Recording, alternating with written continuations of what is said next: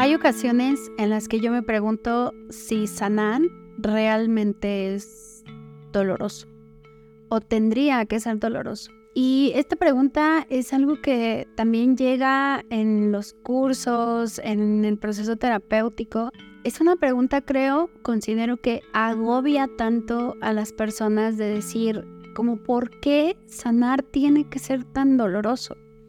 Y algo que descubrí a raíz de este cuestionamiento es que de pronto estas programaciones que traemos en el inconsciente y que están ahí guardadas desde probablemente miles de generaciones atrás, es que recordé una frase que es que sin crisis no hay evolución, sin guerras no hay transformación, sin caos no hay crecimiento, pero mm, ¿será que tendrá que ser así? O sea, ¿será que tenemos que sufrir y tenemos que caer en esa crisis y en ese dolor para de verdad transformarnos?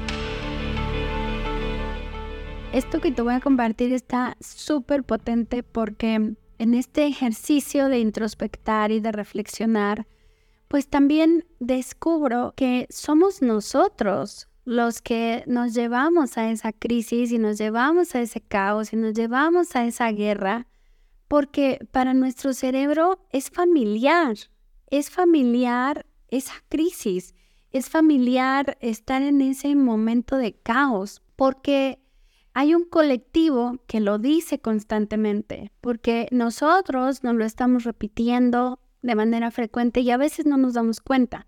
Pero cuando yo cuestiono mis procesos y me cuestiono cuando ya estoy en la crisis, cuando ya estoy en el caos, me pregunto, ¿de verdad no vi esto? O sea, ¿de verdad no vi que esto se avecinaba? ¿O es que elegí ignorar que esto se avecinaba?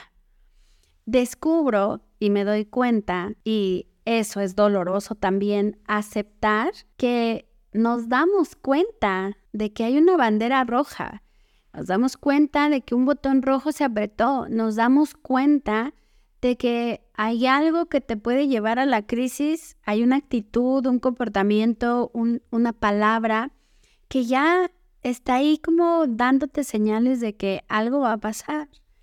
Pero justo en este mecanismo de supervivencia o en esta reacción de no querer sufrir, de no querer sentir dolor, evadimos, ignoramos esto que está ocurriendo.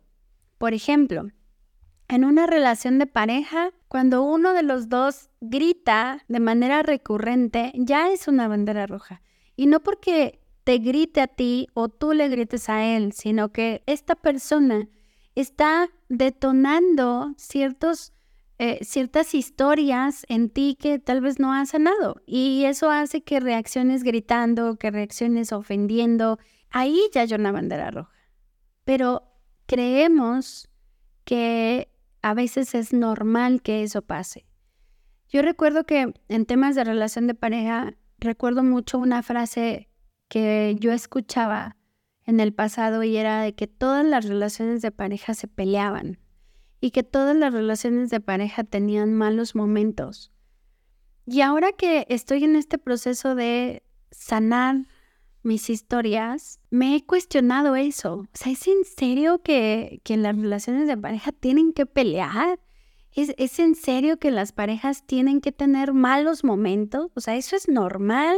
Y justo allí es donde caigo como en este proceso de, ¿y si no es así? Y si, ok, ya está la pelea, ya está el grito, ya está la discusión, pero más allá de normalizar eso como una relación de pareja, ¿por qué no investigamos qué es lo que está detonando la discusión? Y entonces ambos o uno, el que lo descubre primero, pues se hace cargo de eso para evitar de manera consciente y como una elección de vida no discutir, que la discusión no sea parte de los procesos de conocer a la pareja, que los gritos no sean parte de llegar a esa crisis y decir, creo que necesitamos ayuda. Probablemente es necesario, probablemente tenemos que llegar a ese punto para decir, creo que me hice bien, güey. Creo que me convino hacer como que nada pasaba.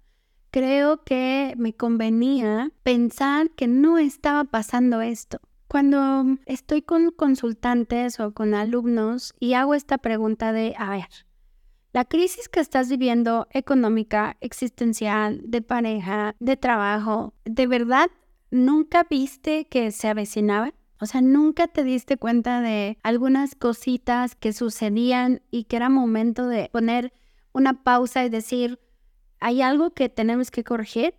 ¿O es que nos inventamos este cuento de es normal, todo va a pasar, todo va a estar bien, porque a mí como me choca esa parte del todo va a estar bien.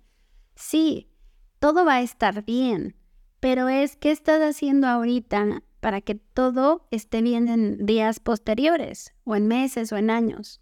Viene esta respuesta de los alumnos, de los consultantes, y me dicen, Jan, siendo honesta conmigo misma o conmigo mismo, sí había banderas rojas. O sea, sí había y ocurrieron situaciones que ya me estaban diciendo, hey, tienes que tomar acción, hey, tienes que hacer algo al respecto antes de que esto se vuelva un caos, antes de que esto se vuelva la crisis más dolorosa de tu vida.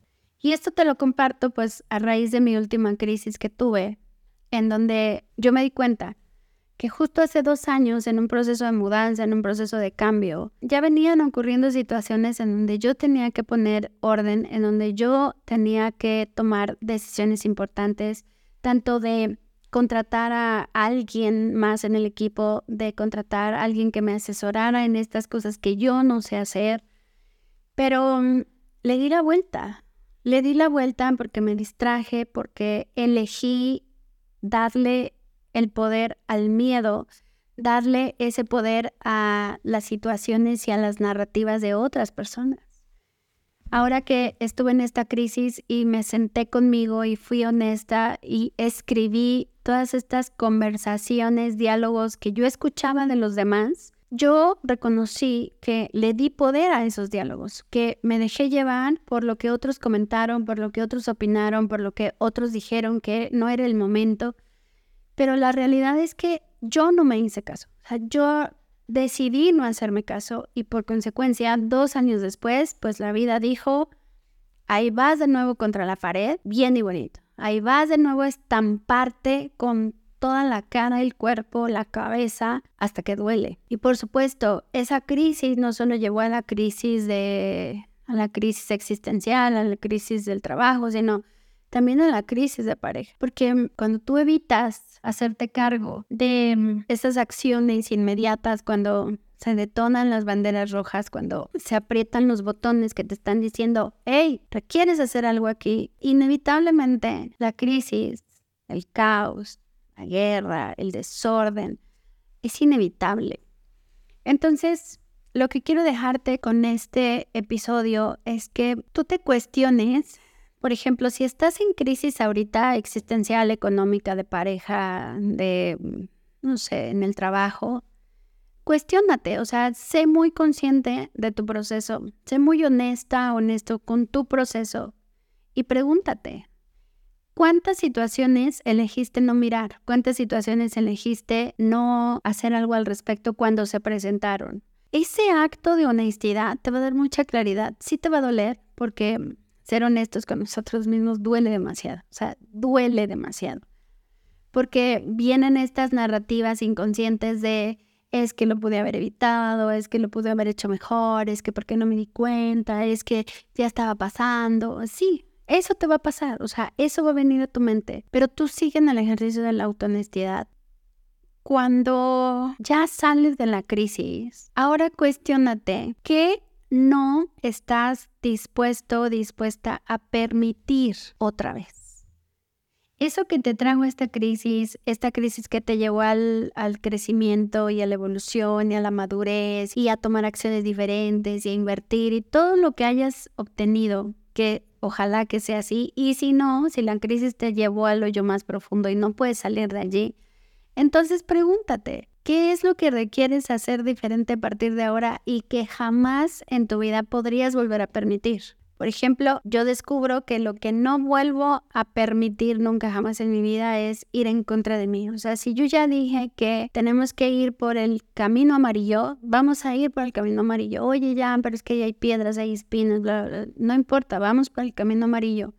Y conforme vamos andando el camino amarillo, vamos viendo qué herramientas necesitamos, pero ya no dejarme influenciar de tal manera que si yo ya sentí que el camino amarillo es el correcto, si yo ya sentí que allí es a donde tenemos que ir, dejemos de darle cabida a los diálogos de los demás. Sí, o sea, puedes pedir opiniones, pero eso sí, pide opiniones a personas que estén en mejores condiciones que tú, pide opiniones consejos, tips a personas que estén logrando un resultado diferente al tuyo, pero si te vas a pedir consejos o si escuchas los diálogos de personas que están en un hoyo más profundo que el tuyo, bueno, pues ya te imaginarás a dónde vas a caer, ya te imaginarás a dónde vas a terminar.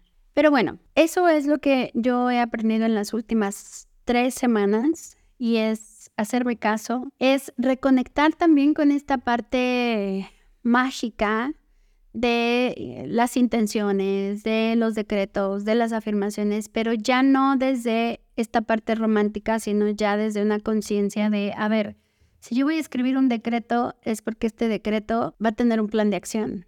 Este decreto va a ir acompañado con acciones, no nada más es lo escribo y lo afirmo y lo decreto porque se oye bonito, porque alguien me dijo que lo escribiera y lo repitiera. No, así no funciona. Así que te quiero dejar estas dos preguntas ya para despedirme y es, ¿Qué banderas rojas estás eligiendo no mirar como una forma de evitar el dolor y el sufrimiento? ¿Y qué de plano no volverías a permitir en tu vida justo para no volver a caer en estas crisis y en estos caos que te lleven este sufrimiento que es inevitable? Gracias por haberme escuchado, gracias por recibir esto. Deseo todo corazón que esto te sume y te ayude a crecer y te ayude a cuestionarte y acuérdate que cada semana estamos compartiéndote un aprendizaje que voy obteniendo a lo largo de mi proceso. Te mando un abrazo, ten un grandioso día, que la vida siempre te guíe con claridad, generosidad y amabilidad. Hasta la próxima.